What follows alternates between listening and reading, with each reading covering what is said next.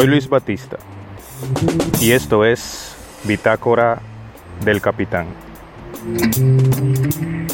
Hola, ¿cómo estás?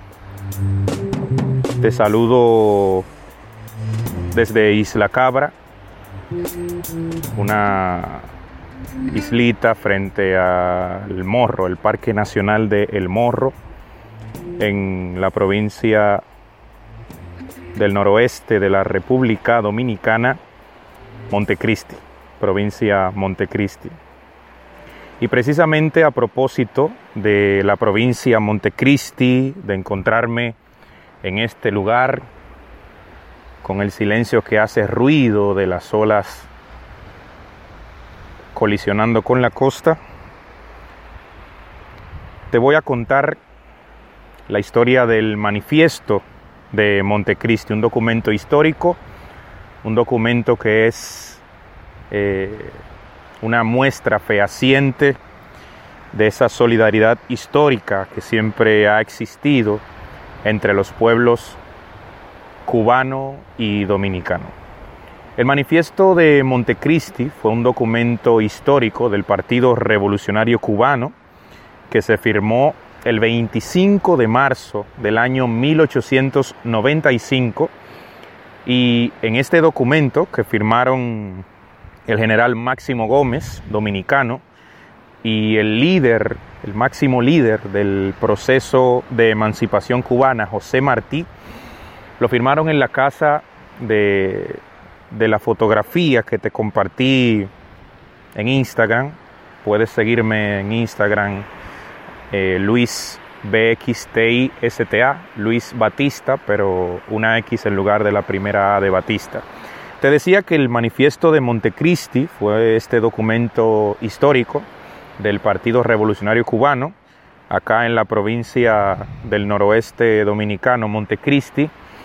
En, en este lugar firmaron los generales Máximo Gómez y José Martí el documento por el cual se explicaban las causas por las que el pueblo cubano iniciaría a partir del año 1895 las hostilidades contra las tropas del imperio español que todavía mantenían por la época la dominación sobre la isla más grande de las Antillas. Vamos a poner en contexto lo que fue un poco la guerra de independencia cubana. Entendamos que si el siglo 18 fue el siglo de las luces, como se le conoce históricamente. El siglo XIX fue el siglo de las revoluciones, de las guerras de liberación nacional a lo largo y ancho de América Latina. Empezando por la propia revolución de las 13 colonias de Norteamérica, el 4 de julio de 1776, en las en la parte final del siglo XVIII inspirar, y que inspiraría al mismo tiempo la Revolución Francesa de 1789, un hito histórico que, marca, el final de una época y el comienzo de otra, el final de la Edad Moderna, siglos XV al XVIII, y el comienzo de la Edad Contemporánea o actual. Inspiradas en los ideales de libertad, de igualdad, de fraternidad de la Revolución Francesa, es entonces cuando los colonos de América Latina, colonias, América Latina para principios del siglo XIX eran colonias eh, en su mayoría españolas, se producen las guerras de independencia en toda América Latina, y para finales de ese siglo XIX solo quedan dos colonias en manos españolas. Hablamos de las islas de Cuba y de Puerto Rico. Eso terminaría con esta guerra de independencia cubana que empezaría a partir de 1895 y se extendería hasta 1898, año en el que Estados Unidos interviene en el conflicto y entonces la guerra deja de ser solamente entre españoles y cubanos y se convierte en una guerra en tres frentes, la guerra hispano-cubano-estadounidense o la guerra hispanoamericana, que terminaría en unos pocos meses, en tres meses, con la derrota de los españoles que fueron obligados en el Tratado de París de finales del año 98, 1898, a entregar las islas de Cuba, la isla de Puerto Rico y también algunas posesiones españolas en el Pacífico, como eh, eh, Laos y otras posesiones filipinas y otras posesiones en el Pacífico. Todo aquello comenzó, esa guerra de independencia cubana comenzó con la firma del tratado, de este documento histórico del manifiesto de Montecristi, te decía, donde los generales José Martí y Máximo Gómez explicaban las razones de la que Martí llamó una guerra necesaria. Hubo un antecedente entre los años 1868 y 1878, se libra la llamada Guerra de los Diez Años. Ya José Martí había intentado liberar al pueblo cubano de dominio español, pero sin éxito. La Guerra de los Diez Años fracasó rotundamente para los revolucionarios cubanos, entre otras razones, porque a diferencia de la guerra del 95-98, no contó en aquella oportunidad con un apoyo masivo del campesinado cubano y sin respaldo popular ninguna revolución puede tener, y eso nos lo ha enseñado la historia en diferentes épocas, no puede tener ningún éxito.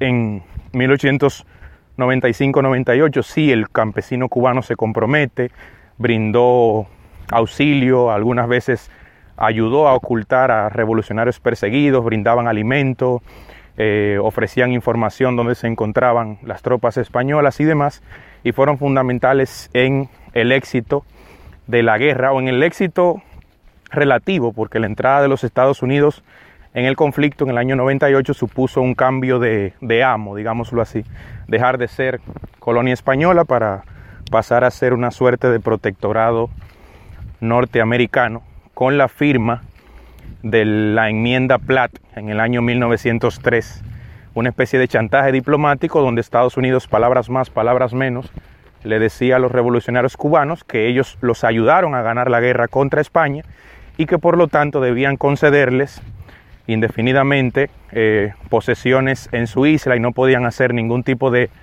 tratado sin la anuencia del presidente estadounidense. Es decir, pasaron a ser una especie de protectorado a partir de eso. Hay que señalar que los padres de la patria cubana, José Martí, el ideólogo, y el general, el titán de bronce Antonio Maceo, murieron en combate durante la guerra del 95-98 y fue a Máximo Gómez a quien le correspondió la responsabilidad histórica de llevar el proceso hasta sus últimas consecuencias. A raíz de la, de la muerte en combate de Maceo y de Martí, la revolución se radicaliza a tal sentido de que decía la arenga de Máximo Gómez era libertad o muerte para el pueblo cubano. Preferían morir en combate antes que claudicar, antes que volver a la condición anterior de colonia española. Toda esta historia que te cuento comenzó con este manifiesto de Montecristi firmado el 25 de marzo, como ya te mencioné, de 1895 en la provincia de Montecristi, donde me encuentro ahora, en la República Dominicana. He allí, en parte, la razón de por qué siempre ha habido ese trato de hermandad, de solidaridad histórica entre los pueblos dominicano y cubano. Nada, esto fue un podcast más de Bitácora del Capitán. Espero que te haya servido y nada, nos escuchamos en la próxima. Chao.